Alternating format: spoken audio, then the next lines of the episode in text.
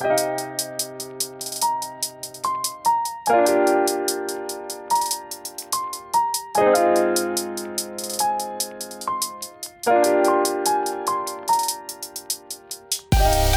迎收听跳岛 FM，这是一份可以用耳朵收听的文学杂志。在这里，你将听到关于文学的一切，以及更多。用轻盈的声音装载有重量的语言，用鲜活的讲述赋予生活叙事的形状。和我们一起从一本书到下一本书，听见文学，阅读生活。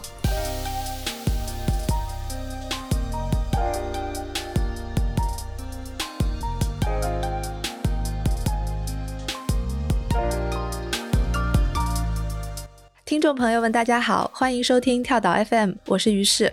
我是广岛。十二月九日到十日，《青葱计划》成为导演之前主题影展在上海开幕。它是由中国电影导演协会携手香奈儿合作设立的特别项目。我们今天也很荣幸邀请到中国电影导演协会会长、《青葱计划》发起人、著名导演李少红来到跳岛，请少红导演跟听众们打一个招呼吧。大家好，我是李少红。嗯，好，欢迎邵红导演。那我们就直接进入第一个问题。其实还是很好奇的，就是能请邵红导演介绍一下，您为什么要发起青葱计划，以及青葱计划“青葱”这个名字的由来吗？这个不是我个人发起的啊，这个我首先因为大家都爱这么说。说的那个是发起人什么的，其实这个发起人应该是中国电影导演协会，所以说呢，这是中国电影导演协会在一四年吧发起的这样子的一个培养年轻人的一个人才孵化的平台。这个平台呢，当时有这个想法呢，也是因为就是导演协会的那个会员导演都非常想能够为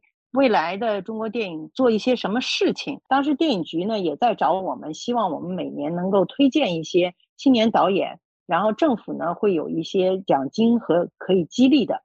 那么后来我们就根据这个情况呢，就拟定了这么样的一个培养的计划和方法，每年去筛选一些年轻的青年导演，最后呢选出五个来。呃，当时呢报的这个是每一年五个，五个呢就是政府呢就可以拿出一个扶植金，每一步能够有一百万。这一百万其实也就是一个启动资金。能够帮助他们能找到更多的投资，能够完成这一第一部的院线长片的这样的一个设置，这里已经连续七年了。那么七年当中呢，应该是有选出了三十五个青葱的五强的导演吧，然后他们的片子都陆续已经开始拍摄。那么已经拍完了的，就是有二十部，那么还有一些呢，就是在准备当中，也有一些正在拍摄的，还有一些刚刚杀青的。那么这里面呢，有六部呢已经进了电影院了，也有三部呢在网上首映了，是这样的一个情况。青葱这个名字实际上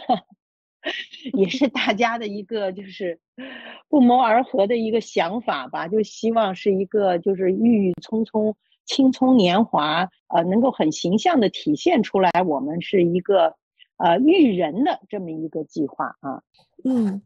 那我们就是有一个非常明显的感觉，青葱计划的门槛儿还挺高的，就是一定要有一些电影从业的经验、受过专业培训的电影人才能够获得这样的一些扶持，这样的理解对吗？对的，对的，因为就是我们是个长篇计划，是是一个专业人才的一个培养计划，那么所以说呢，就是一个院线长片还是有一定的门槛的，所以呢，我觉得呢，它不是属于初学者的扶持计划。它是一个临门一脚，就是你有一定的拍摄的经验，或者是你已经也受到了电影学院或者是影视专科教育的经历了，然后呢，在你。要想要实现你自己第一步计划的时候，我们选择出更好的苗子来帮助你。嗯，刚刚也注意到说，青葱计划到现在已经是第七个年头了，也有三十五个片子要拍，二十部已经拍完了。就因为我注意到前几年有两部片子，是一个是过春天，一个是兔子暴力，他们也是在议题关注和创作类型上面都做出了一些探索，而且他们有一个特点，就是都是由女性导演创作的。那您观察到这一代的女导演，她们的创作是有什么特点吗？就比如她们的创作的题材、风格或者观念上面有没有什么自己的特色？对，这个也是一个很有意思的现象哈。一开始第一届、第二届的时候，我还很担心，我说可能是若是有女性的导演参选的话，我希望能够更多的关注。但是最后的结果呢，是一年比一年多，都不需要我们特别的照顾，而且呢，在这个过程中间，完成度最高的好像也是女性。所以包括你看，就是我们也刚刚过了审查的那个呃刘思义的《三桂情史》啊，对耿子涵的那小白船什么的，这都是女性的，还有那个郭荣飞的《红姐》，好像他们的就是动作也比较快，完成度也比较高。然后呢，就是比较执着创作上面也有很多想法，包括我们今年还有一个捏的那种陶土还是什么样的那个陶艺是吗？啊，泥人，嗯，小泥人儿一样的那种，那个导演也是个女孩，就是《宠物乐园》。哎呀，我一开始就，嗯，对，就一开始我就，因为当时心想一个短片还可以，就是这这是一个长片哎。毕竟是个大屏幕，对它的艺术要求不一样，它的工艺要求也都会要相对的比较高哈。我说这个动物乐园能不能撑到一个大荧幕的这样的一个创作？呃，一开始大家还是比较担心的，因为我们也是第一次，就是我们不想要多样化嘛，所以这也是第一次尝试，就是有动画，有这样子的一个特殊工业电影工业形式哈，我们也接纳了。但是呢，当时也还是很担心。可是后来我看了他的那个最后的短片，哦，我觉得还真是挺有意思的，就是没想到这个小女孩会有这么大的能量。嗯，我在别的采访上面看到，呃，邵红导演曾经就夸奖过这个《轻松计划》当中的女导演的执行力特别强，所以我想听一下邵红导演讲一些故事，比如说有哪些女导演，她们你们会不会专门的去聊一下这个女性执行力和想象力这个实现这些方面为什么会发生这么大的变化呢？嗯，我觉得一直是这样，我倒没觉得说现在就是这样。我觉得在我们那个年代，哈，就是女性导演确实是对你的要求会比较高，因为这个行业还是比较残酷的嘛，就是她对体力和脑力的要求都是比较高的，所以你要两方面都要强的。就比方说过春天那个时候，白雪一开始，多数导演呢都会在找到钱了之后，会不停的就是要求改剧本，改剧本的过程，我觉得是非常重要的。但是有时候也会因为就是自己底气不足，你会想 想把剧本改到特别的完美无缺，啊，才敢开机。当时我就跟白雪讲，我说的没有一部电影你会觉得你的筹备已经完成了，你都会觉得很仓促。我说你只有拍起来，你才知道你缺什么，需要什么，还能够有什么。所以我觉得你坐在那儿改，永远不会觉得。你你能改好，等改到你满意，啊，我觉得要有条件，要抓紧时间拍。每一个影片你完成了，都会觉得很遗憾，你有很多东西没有实现，但是你还会有下一步，不用担心。但是呢，迈出第一脚很重要，所以我就觉得他们当时也是那一届吧，就是他们是第一个开机的，所以我觉得他会受益，因为他早拍完了之后，很快呢就送了电影节。然后呢，很快就得到了那种鼓励和反馈。我觉得这个对他后面的创作呢，会是一种激励的作用。而且呢，他也比较早就进了院线，成绩也不错啊。当时还我们还讲说挺开门红的，他好像当时还是我们青葱第一个进电影院的片子，我就很激动了。那个时候，嗯。您刚才说那个就是要有自己创作热情的时候，一定要抓住这临门一脚，我觉得非常的有触动。因为很早之前就看过您的，就您一九八八年您的处女作是叫《银蛇谋杀案》，因为这个，对对对，对，因为 对，因为这个片子给我留下了非常非常深刻的印象，是我我觉得是中国八十年代还能拍出一个就是这种讲变态杀手，但是又特别好看的一个犯罪片。就您当时好像是。想拍艺术片，但是这个片子是北影厂分配给您的一个任务，就是您如果不拍这个商业片，您就没有这个第一部长片的机会了，是这样的。但最后这个片子又成了北影厂当年最卖座的一个电影，就是您的长篇处女作创作的过程当中，感觉像并不是一个您自己完全主观的意愿，就是也是在一些坚持和妥协中找到了一个平衡。就是您能大概聊一聊您的长篇处女作的创作经历吗？可能也是因为这个原因吧，所以我劝他们就是能拍就赶紧抓紧时间拍哈。当时我们那个时候还是处在计划经济的体制下，所以呢，就是刚刚开放的时候呢，厂里面也开始在酝酿，就拍商业片，想找年轻的导演来闯一下。所以剧本是分配给我的，不是我自己找的剧本。所以我当时就特别的困惑，因为我们在电影学院学的时候，基本上属于都是艺术片，看的都是呃意大利新浪潮啊，还有就是呃法国的作家电影啊。就我们上学的时候。好像对美国好莱坞影片都是老师都是都是觉得特别嗯呃看不上的，觉得不这不是你们学习的重点，所以对于商业片的认识，我对我来讲几乎是零，你知道吗？看了那么多电影史的电影，但是极好极少有好莱坞的商业片，所以我就完全就是觉得要重新学一遍那种感觉，所以当时确实心里就比较抵触啊，但是呢又觉得呢。没有这次机会的话，可能我也没有机会再拍我自己想拍的呃艺术片，嗯，所以后来就答应了。也还是可以在这个过程中间想办法实现你自己对于艺术片的一些呃就是理解吧。所以我们还是把那个电影呢原剧本改成了一个蒋功生演的那个非常显著的一个人物啊，这个人物化其实带动了当时的这部影片的原动力。所以就有点像出租汽车司机，你知道吗？就是我们写的一个呃电影放映员，在没有电影放的年代，几乎电影院都改成了那种家具仓库，什么都是刚刚商业化的时候，没有人看电影。就是他自己一个放映员，他窥视到了一个银行抢劫案，他用他自己的方法想去来就是来破这个案吧，找到这个凶手。其实我们完全改变了另外一种形式来讲这个故事。所以我觉得那个影片后来能够成功，也跟这个有很大的关系。就其实我们也没拍出来一个非常纯粹的类型片，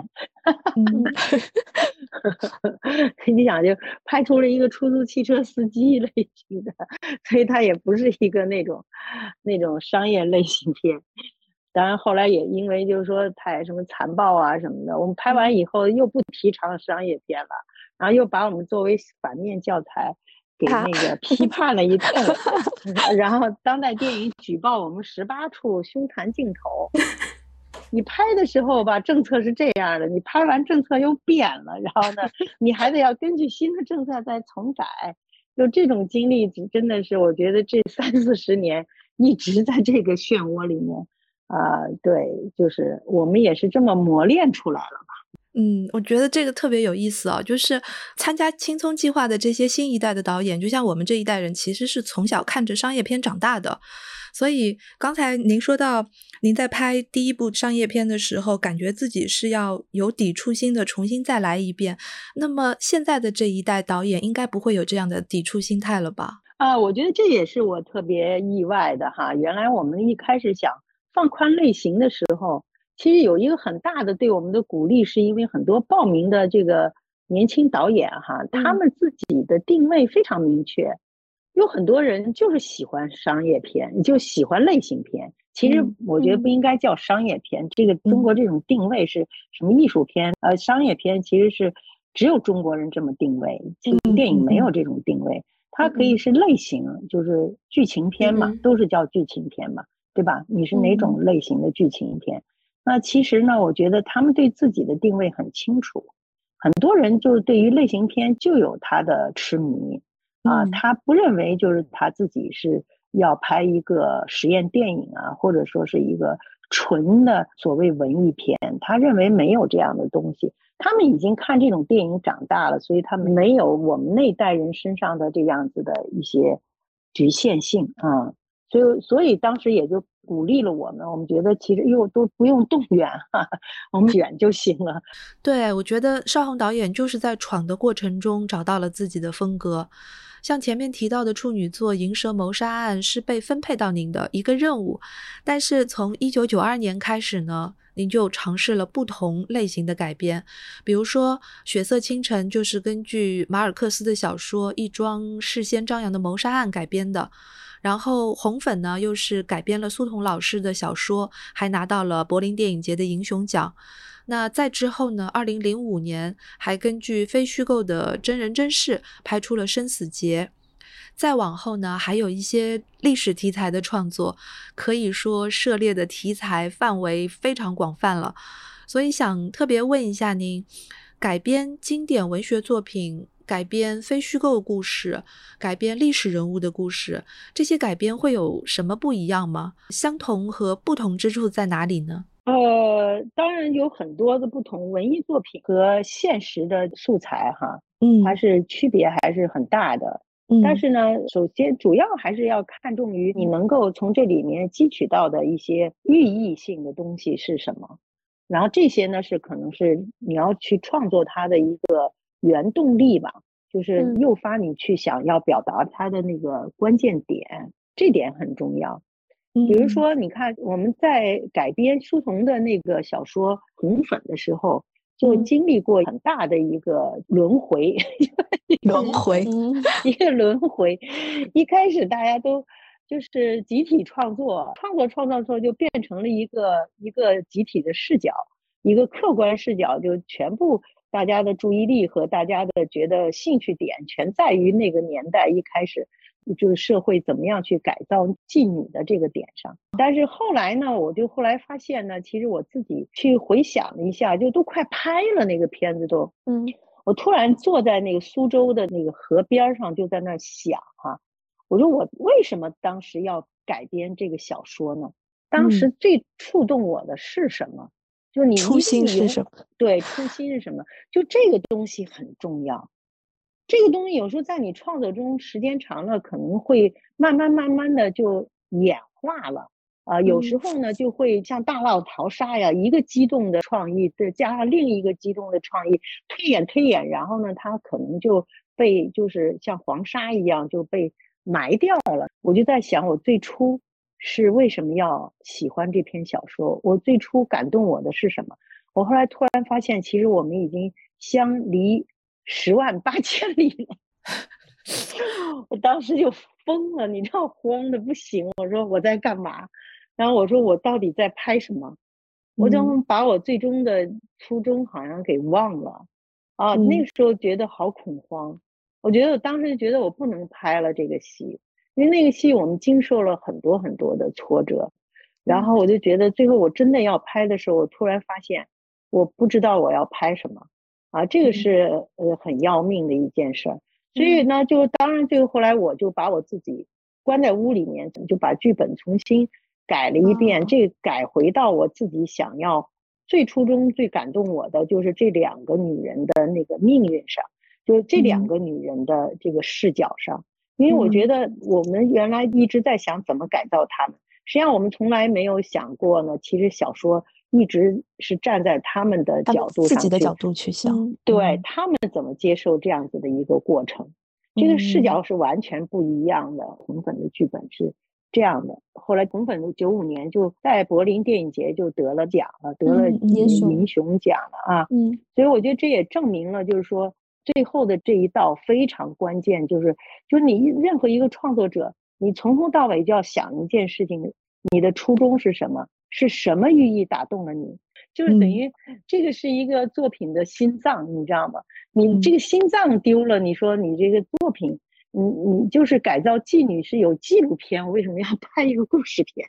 我为什么要拍一个剧情片？就是你这个就完全是不一样的一件事情。所以，不管是历史题材，还是类型片，还是文艺片，哈，嗯，我觉得这一点都很重要。你像《生死劫》，其实当时我拿到这个东西的时候吧，我是这个所有我们安顿的这一套书里面采访了两千多个人，我觉得这是非常珍贵的一个财富，就它都是真实的人的情感故事，这一点首先是打动我的一点。另外，在这些故事里面，我觉得《生死劫》是最震撼我的一个故事，非常简单，但是呢，他那个点，就他要用感情来卖孩子，这个真的是太可怕了，你知道吗？就是你觉得这个人真的是太恐怖了，就是这一点可能是最关键的一个点，而且呢，就是他用这种方法呢，去欺骗了所有的女孩的情感，嗯。啊。这点我觉得可能是当时对我冲击力最大的一个点。所以呢，你紧紧的要围绕在这个点上面去找它的可能性，它的表现力在什么地方。所以我们当时选择了一个看上去特别本分老实的人来演演员，这个坏人，因为他的那张脸太有欺骗性了。对，他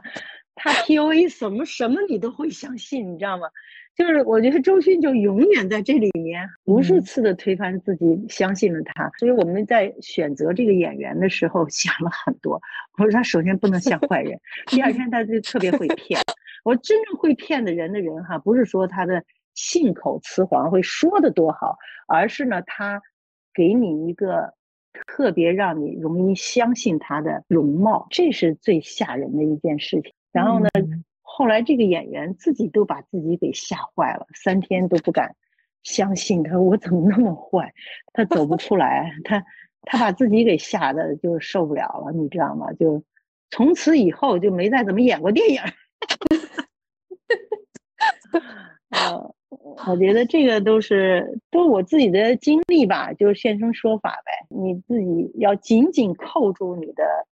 初衷，在这个所有阅读和你要表达的这中间的，跟历史的寓意和现实的寓意是什么？你要表达的是什么？嗯嗯，我感觉刚刚邵红老师说的那个初衷，我觉得特别好。我其实最早接触您就是您拍的《大明宫词》和《橘子红了》，就这两个是我小时候真的全家一起看的，印象很深刻的电视剧。对，就感觉现在看来还是常看常新，因为里面我记得有很多特别经典的台词，就比如说把一个男人放在女人的位置上，他就变成了女人，或者就是利用家庭麻痹女性，使他们成为男权的奴隶，然后女性解放的战场总是从家庭开始的，就类似这样的台词。在现在看来，真的是依然是非常的精彩，然后一点都不过时。所以就结合刚刚您说的那个问题，就特别想跟您聊一聊，就是您是在创作之初，您就拥有这种天然的一种女性自觉，还是说一开始她会被蒙蔽，然后慢慢慢慢的您把它给挖掘出来了，那个从不自觉到自觉的过程？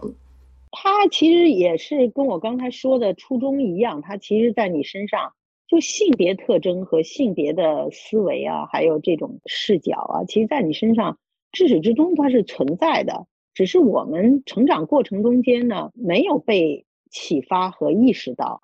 因为我们成长的那个年代哈，都是一个集体主义的时代，它给你规定化的东西都是男性的标准。你别看说女人能顶半边天这个话哈，这个伟大的口号。是我们从小听到大的，好像让外界感觉中国妇女早就解放了，然后呢，就是妇女意识非常强，但是它是一个男性的口号，不是一个女性的。他给你定了一个标准，是女人要和男人一样。嗯嗯，这个标准实际上它是一个模糊了性别的一个标准，就是女人的标准要跟男人一样，职业要一样。做的事情要一样，想的要一样，就是你你不可以有你自己的想法，所以我们对我们自己的性别是忽略的。我不知道自己是女性，女性跟男性应该有什么区别？好像不应该，男人能做到的，女人也必须要 应该能做到。这是我们从小受的教育，在这个中间，实际上是我们要有一个呃，就是觉悟的过程。嗯，那在我自己的创作的过程中间，我是逐渐的慢慢意识到这一点的。当然，我觉得红粉那一次是对我来讲是最重要的一次，因为那个时候，呃，苏童的那篇小说实际上是一个非常女性化视角的一个小说。嗯嗯，所以呢，这个原因呢，其实当时对我触动还是很大的。所以他的成功也让我意识到，其实性别的视角哈，对于创作者来讲是很重要的一个视角。我平时为什么没有意识到这一点呢？我自己的创作过程中，我跟你讲一个大轮回，也是因为这个原因，最后我自己才摸回来，觉得摸回到自己自身身上来，我就下意识的跟着潮流，跟着所有的这种就时代精神，嗯，对，就跑了，就觉得一下子应该写当时时代怎么去改造他们的，嗯嗯，那个社会去改造他们，实际上我那是一个公共视角嘛，就就完全是一个就是一个集体的视角。就是他那个角度完全是不一样的。如果你要站在了这两个这两个女孩的这个角度上去讲，她们怎么被改造，那就是另外一个视角，它是一个个人化的视角，是一个两个女性个人化的视角。所以这个转变实际上是在我们创作过程中，我慢慢自己摸到盲人摸象一样，我才知道我自己哦，我是这么想问题，我这样想问题是合理的，原来认为是不合理的，你怎么能那么狭隘呢？在我们那个时代讲，你怎么能站在一个呃女孩子就是那个的立场上去想这个问题呢？你应该站在一个更高的社会的角度去想，就是你完全把我们其实个体是放在一个最微小和微不足道的一个位置上，就是那个时候的教育，现在不存在了。我觉得现在的女导演都很清楚。他们也不会去强化自己的女性视角，但是呢，他们任任何作品里面都是满满的他们的视线，你知道吗？他们跟我们当年说的话一样，我特别讨厌人家说我女导演，然后讲说呢，你就不喜欢人家就在我们前面要加一个冠词，然后呢，为什么男导演就介绍的说女男性导演某某某，为什么要在我们 这加一个女导演，好像我们是另类一样，你知道吗？我最讨厌呃那个记者提问的一个问题就是，呃，你作为女导演，你有你觉得跟男导演有什么不同？我也不喜欢，我也不喜欢。但是呢，我觉得在他们的作品里面，自然而然的引他们引以为自己的最擅长的，肯定还是他们的女性的视角，这是他的优势，是应该我们发生的角度。我觉得这点应该是每个人都是非常清晰的。嗯，就是从电影发展其实是可以折射出社会的发展的嘛，所以创作者有很大的一部分的意义所在，就是要反映出这样的一些发展。然后我觉得，嗯，其实刚才您说新一代女导演她们天然的就有这个意识的时候，我反而会很好奇，就是说，因为她们是在女性运动这个新的浪潮当中长大的，她们的观念看起来好像已经天然的抵达了您刚才说的从瞎子摸象摸到的那个状态。那我很好奇的是，她们现在会不会开辟出一些新的女性主义的议题呢？你们在讨论电影创作的时候，会不会发现有一些属于新时代的女性的问题，需要用影像的方式来表现出来呢？我觉得是逐渐的自我认识的越来越多了，就自我认识上面哈就越来越强了。那那个时候可能只有一个武则天，对吧？然后弄个韦氏还都曲解了，还在那玩弄权术。其实这跟你真的是半毛钱关系没有的事情，但是呢，我觉得那个时候的人，多数的女性可能都像我一样，就是都就是 蒙昧，因为就不太清楚，这里还跟着一块喊口号。但是逐渐现在呢，慢慢大家对自我意识强了，嗯，呃，觉悟更强了，嗯，那你看，你说在国外，你说今年得。诺贝尔奖的那个女作家，她拍的那个片子，你都不能正发生，我看太震撼了。我觉得你它是另外一种形式，你知道吗？但是你要知道，在那也是一种封建呀。你要这么讲，也是很恐怖的，一样的残酷啊。嗯，就是这个，难道你能相信是在一个文明国家里面的，就是现在发生的事情吗？嗯，它以另外一种形式表现出来，其实好像这种东西本质上没有啥太大区别。嗯，还是存在那些事，这些还是存在的啊。我对我震撼时，我心想就是说，完全是不一样的事情。但是呢，没想到在西方也如此残酷。是的，是的，嗯，我印象里就是我看完您的《生死劫》，我立刻联想到了很多很多影片，比如像《朱诺》，还有您刚才讲的这个《正发生》，包括零七年的一个戛纳金棕榈，是罗马尼亚导演拍的一个叫《四月三周两天》，就是那个也是看的我简直是。对对呀，哎呀，我的天呐！对我感觉就是他们共同分享了一种就是女性的身体经验。可能女性的困境说到底，在任何时代或者当下不同国家来说，大家都女性像一个国足一样。如果说有什么没有变的东西，那可能就是身体，就是身体的权利的一种争夺。所以。我看《生死劫》的时候是联想到了很多很多这样的影片，嗯，然后包括就是您讲那个《大明宫词》里面的武则天，其实我也想到了，就是八十年代的黄蜀芹导演，他拍了一个片子叫《人鬼情》，就这个片子我也印象很深刻。他讲的就是一个河北梆子的表演艺术家，她是一个女性，但是她表演的一直是男性，她扮演的并不是旦角，扮演的都是一些像钟馗啊这样子的武生对武生，所以。我记得之前戴锦华老师他的书里面也写过，这是一种，呃，用一个法国理论家的说法，这是花木兰式困境，就是女性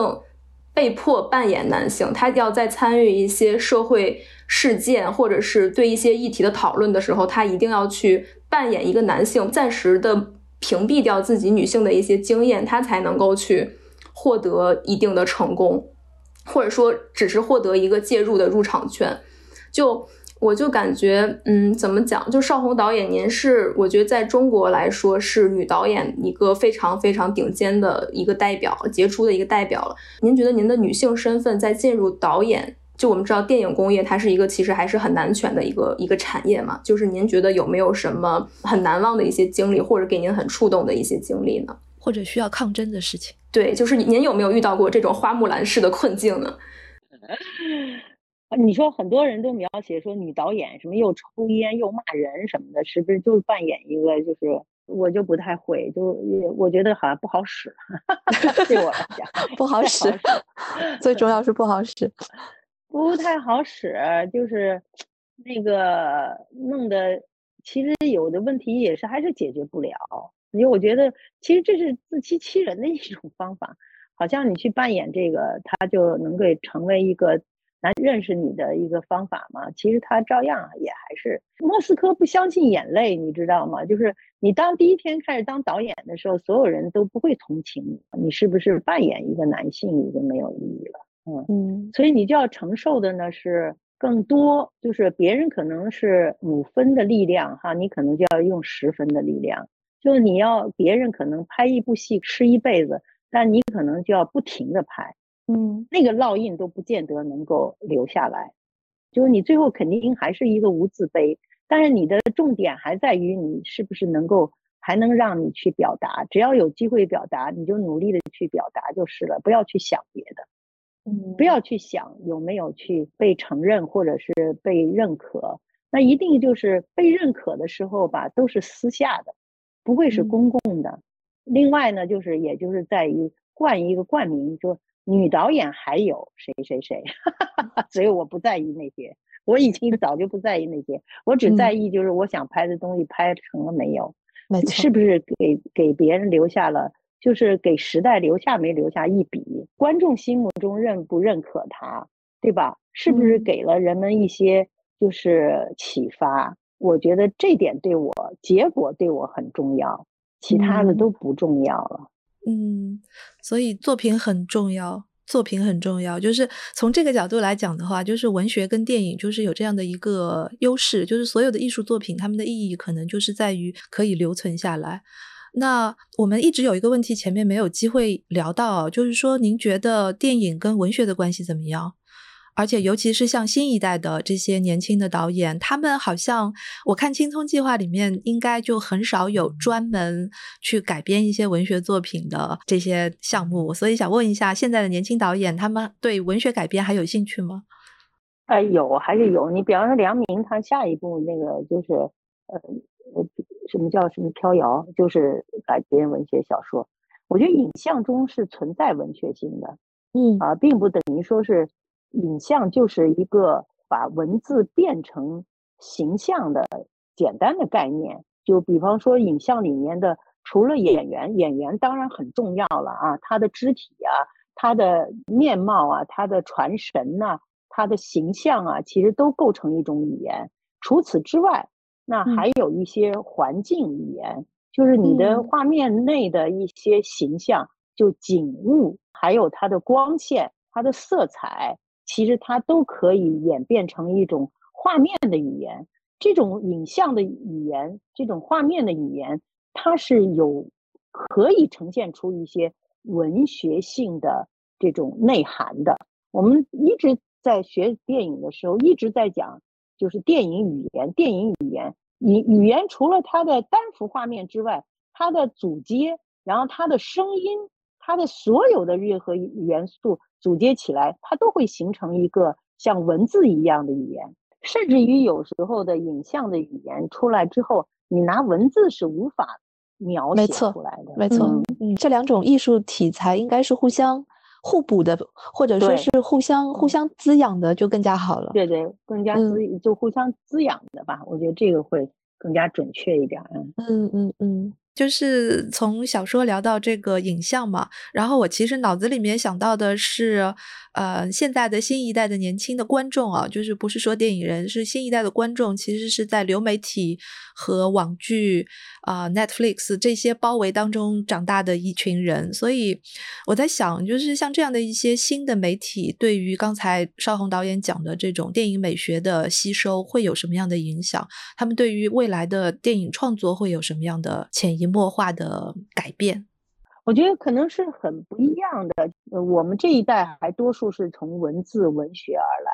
可能是在下一代更年轻一代，实际上他们是从视觉而来。所以我们现在就是我们自己搞创作中，我就已经发现了，比方说他们二次元的那种项目的那种讨论，哈，嗯，包括剧本的讨论，我都插不上嘴，你知道吗？我觉得他们脑子完全在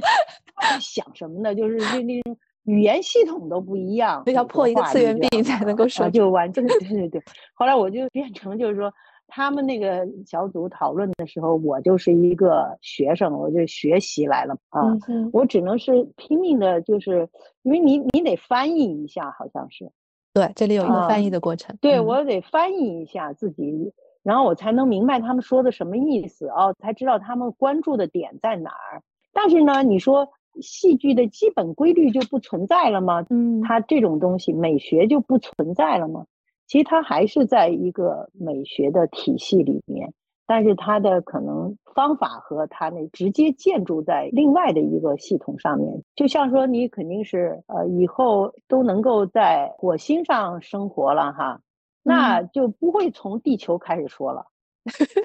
你明白吗？但是它还是个星球，这点儿不不容置疑的。那肯定是最起码就直接就说火星的事儿了，就不会再从从前呢有一个地球，从那块再开始说话。所以我讲肯定就是这样的意思吧。嗯嗯，就包括这些短视频啦什么的，其实他们的这个短视频里面也是有审美的，但是问题是它会改变一些受众的。习惯，就比如说那个那个，我前两天跟朋友们在聊天，然后有一个小伙伴，他是每天都在刷短视频，就是吃饭的时候也刷，然后睡觉前面也刷。然后他说他最直接的一个反应是，这两三年他对于剧情长片坐在电影院里面看电影这件事情耐烦，对他撑不下去了。他觉得就是如果一个电影要坐在那里看两个小时，然后他就觉得自己至少就是想按倍速。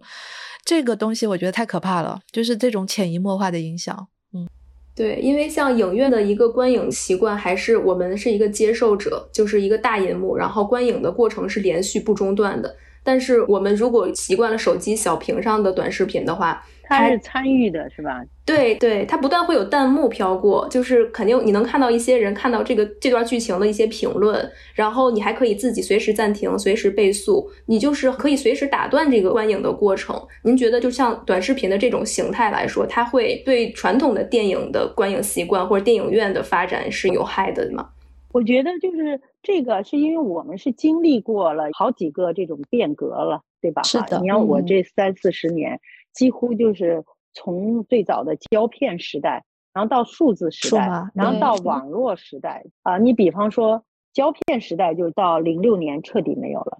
然后呢，大家都觉得那个时候讲说电影院那时候都要关门，就不可能有人在看电影，以后再也不可能有人用胶片，下一代人都不知道胶片是什么东西。嗯，但是呢，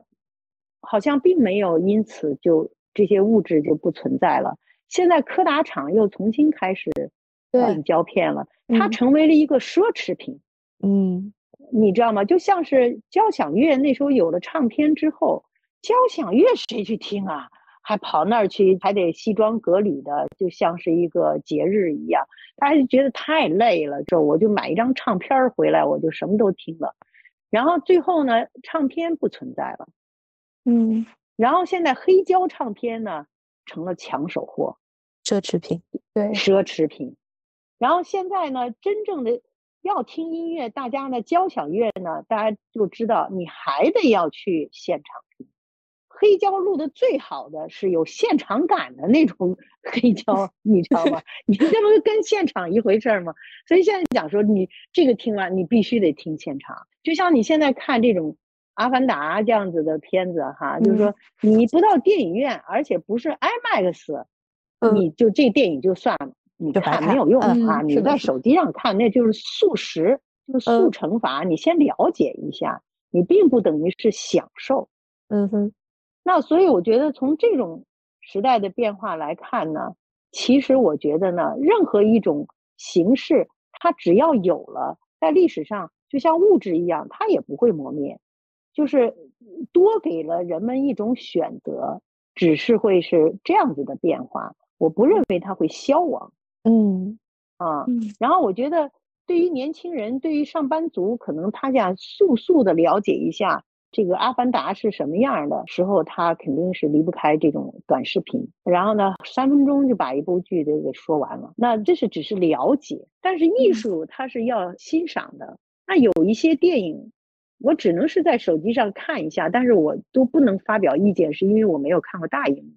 我还是会要去看大荧幕的。真正懂艺术的人，他就会认为大荧幕还是他最后的一个终点站。因为你到电影院，它确实给你营造了一个现实的空间，就是你会融进去，你会觉得世界突然不存在了，你存在在那个荧幕的这个世界里头。这种感受是任何一样东西是取代不了的。嗯，就跟音乐的现场。你可以听到琴弦的声音，你甚至也可以听到乐手的呼吸声，它是浑然在音乐之中的。这种东西是没有任何手段和工具可以代替得了它的啊，所以我觉得它是不会 磨灭，它都会存在。